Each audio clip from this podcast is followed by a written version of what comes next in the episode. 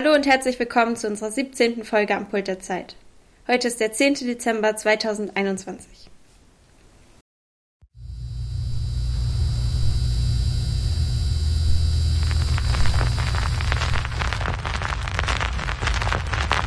russische Finanzbehörde stuft Nawalny Regionalbüros Was passiert als in Weißrussland? ein. Ist Die Lukaschenko ein Diktator? des Olaf Scholz und die Cum-Ex-Affäre. Steigeweise in Kolumbien. Wir haben Olaf Scholz und die Cum-Ex-Affäre. Verwirrt? Du verstehst nur Bahnhof? Wir sind am Pult der Zeit und klären eure Fragen zu allem, was gerade in der Welt passiert. Wenn man ihnen direkt in die Augen sah, schlugen sie mit Holzknüppeln zu. Das hat Ibrahim Assad über die Grenzbeamten im Grenzgebiet zwischen Belarus und Polen gesagt. Er ist aus Kurdistan über Minsk nach Deutschland geflohen und wurde fünf Wochen im Grenzgebiet festgehalten. Aber was ist da überhaupt los? Wie kann es denn eigentlich sein, dass so etwas in Europa passiert, obwohl es doch eigentlich Regeln für Migration und Asyl gibt? Dazu spreche ich jetzt mit Elsa. Du hast dich ja jetzt intensiv mit dem Grenzkonflikt zwischen Belarus und Polen beschäftigt und kannst mir und unseren HörerInnen sicher ein paar Fragen dazu beantworten. Das mache ich gerne. Hallo Amelie. Also, zuallererst, was ist überhaupt passiert und wer ist beteiligt? Also, vor circa drei Wochen versammelten sich tausende Menschen im belarussisch-polnischen Grenzgebiet an dem geschlossenen Grenzübergang Kuschnica-Boruski. Die meisten Menschen dort kommen aus dem Irak, Afghanistan oder Syrien und flüchten vor Krieg und unsicheren Zuständen in diesen Ländern. Sie wollen von Belarus nach Polen in die EU. Jetzt ist aber die Lage eskaliert. Polnische Grenzbeamte hindern Flüchtende teilweise gewaltsam am Überqueren der Grenze. Das heißt, die Menschen sitzen jetzt dort fest. Jetzt im Winter ist das ja noch mal schlimmer, oder? Es ist kalt, du erfährst Gewalt, hast Angst und weißt nicht wohin. Ja, auf jeden Fall. Also es ist wirklich sehr kalt und die Menschen leben teilweise nur in Zelten und selbstgebauten Unterständen aus Holz und Ästen. Es gibt sogar einige to Kältetode. Und das Leben dort findet eigentlich nur aus Plastiktüten statt. Viele sind krank. Und es gibt auch viele Kinder dort. Und du kannst dir vorstellen, dass das wirklich keine schöne Kindheit da ist, weil einfach diese unmenschlichen Zustände herrschen. Aber wenn ich mir vorstelle, dass direkt vor meiner Haustür so etwas Schlimmes passiert, würde ich doch helfen. Warum helfen denn die belarussischen BürgerInnen den Flüchtlingen nicht? Hm, ja, du musst verstehen, in Belarus wird man sehr schnell zum Staatsfeind erklärt, sobald man nicht ganz genau das tut, was der Staat verlangt. Also würden sich diese Menschen selbst in Gefahr begeben, und da kann ich es irgendwie schon verstehen, dass sie dann zögern zu helfen und es eben nicht tun. Und woran liegt das jetzt, dass die Asylanträge scheitern? Also Polen und die gesamte EU sind nicht bereit, so viele Flüchtende aufzunehmen, und es ist auch nicht so richtig klar, wann sich diese Situation jetzt auflösen wird. Dann ist das ja wirklich eine ausweglose Situation für die Flüchtlinge. Warum machen die das denn überhaupt? Also was erhoffen sich die Menschen, dass sie so ein großes Risiko eingehen? Ja, wie gesagt, wollen sie ja über Polen in die EU und sie haben eben die Hoffnung, da bessere Lebensumstände zu erreichen und mehr Menschenrechte bzw. überhaupt Menschenrechte zu bekommen, weil das in Belarus eben nicht immer gegeben ist. Und außerdem möchten sie Asylanträge stellen. Das könnte theoretisch auch schon an der Grenze gemacht werden. Aber okay, okay, aber nochmal ganz von vorne. Wie ist es denn jetzt überhaupt dazu gekommen? Also, am 2. September diesen Jahres hat Polen einen Ausnahmezustand in einem drei Kilometer breiten Streifen entlang der Grenze zu Belarus verhängt. Was ist denn ein Ausnahmezustand?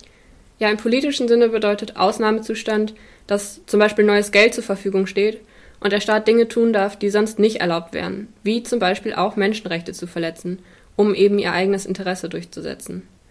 So ein Ausnahmezustand darf aber nur maximal drei Monate gelten.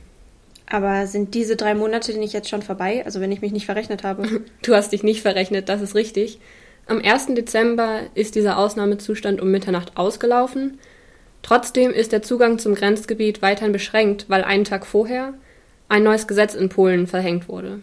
So dürfen jetzt nur noch EinwohnerInnen oder Menschen, die dort studieren oder arbeiten, in diese Gebiete. Und auch JournalistInnen brauchen spezielle Genehmigungen. Das heißt, es gibt eine Einschränkung der Pressefreiheit. Also es darf nicht mehr einfach alles berichtet werden. Das kann ich natürlich irgendwie verstehen, weil Polen will natürlich nicht, dass diese ganzen schrecklichen Zustände an die Öffentlichkeit getragen werden. Wird denn sich irgendwie dagegen aufgelehnt? Ja, also es gab einen Änderungsvorschlag, dass eben Medien und Hilfsorganisationen jetzt doch dahin dürfen. Der wurde aber abgelehnt. Und es gibt jetzt eben mindestens 400 Versuche illegaler Grenzüberschreitungen täglich. Und es gibt den Vorwurf gegen Belarus, dass die Flüchtenden absichtlich an die EU-Grenze geschafft werden, um einen Konflikt hervorzurufen. Die Menschen würden also für politische Zwecke benutzt, sozusagen als Waffe missbraucht werden. Und das ist ja auch irgendwie Erpressung. Und was bedeutet das jetzt genau? Der belarussische Staatschef Alexander Lukaschenko möchte damit gegen die EU zurückschlagen, die gegen ihn Sanktionen verhängt hatte. Sanktionen sind sowas wie Strafen.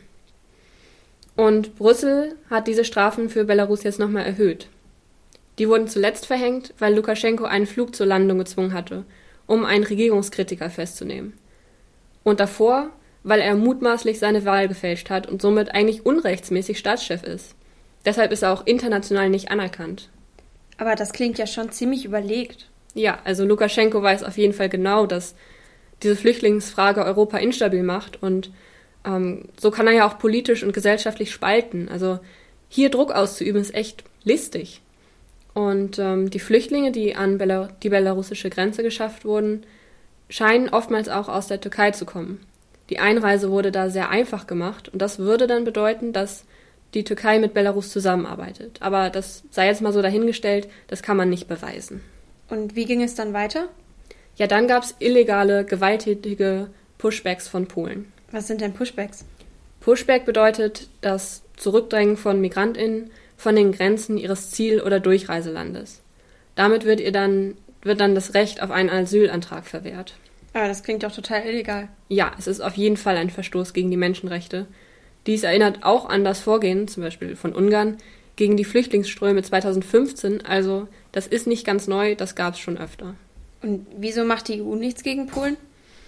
Also, die Sanktionen sind zwar gegen Lukaschenko, aber nicht gegen Polen, obwohl ja auch Straftaten begangen werden. Das hast du ganz richtig erkannt.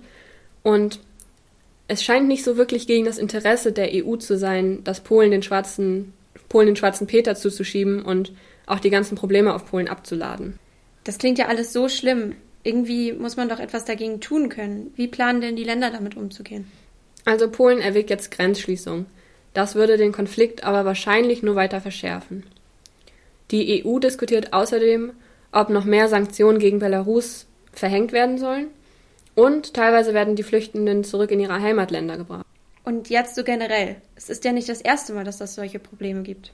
Ja, also generell für den Umgang mit Flüchtlingsströmen würden multilaterale Lösungen helfen. Multilateral bedeutet einfach, dass mehrere Staaten zusammenarbeiten.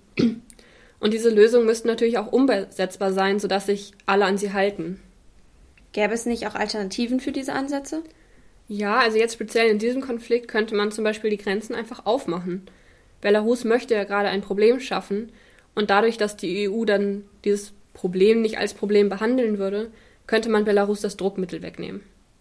Dann müsste sich die EU allerdings auch ernsthaft mit den Flüchtenden auseinandersetzen und dafür bräuchte es eine in Europa einheitliche, von allen Staaten getragene Flüchtlingspolitik. Und die gibt's jetzt eben noch nicht. Also gibt es jetzt noch echt viel zu tun. Tausende Menschen hängen an der Grenze zu Polen in der Kälte fest, weil noch keine gute endgültige Lösung gefunden wurde. Wir hoffen einfach, dass den Menschen dort schnellstmöglich geholfen wird. Und bedanken uns an dieser Stelle erstmal bei euch für euer Interesse an diesem Thema. An dieser Folge waren beteiligt Janne Zanz, Janis Dreger, Jonas Angerer. Wir danken auch Alexander Bojanow und Simon Henschel. Und für die Nachbearbeitung danken wir Hinrich Mylius. Auch dir, Elsa, vielen Dank, dass du dir Zeit genommen hast. Ich bin Amelie und sage damit Tschüss bis zu einer nächsten Folge von Am Pult der Zeit.